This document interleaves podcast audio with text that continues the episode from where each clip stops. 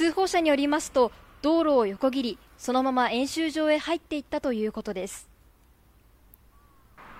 石狩市花川北で今日午前7時前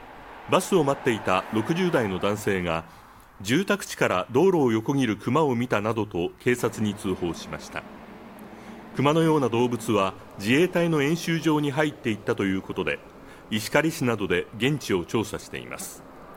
また札幌西区西野で昨日午後5時ごろ帰宅途中の女子中学生が住宅地で子熊を目撃したと通報しました。付近には小学校や中学校もあり警察と札幌市がパトロールするなど警戒しています。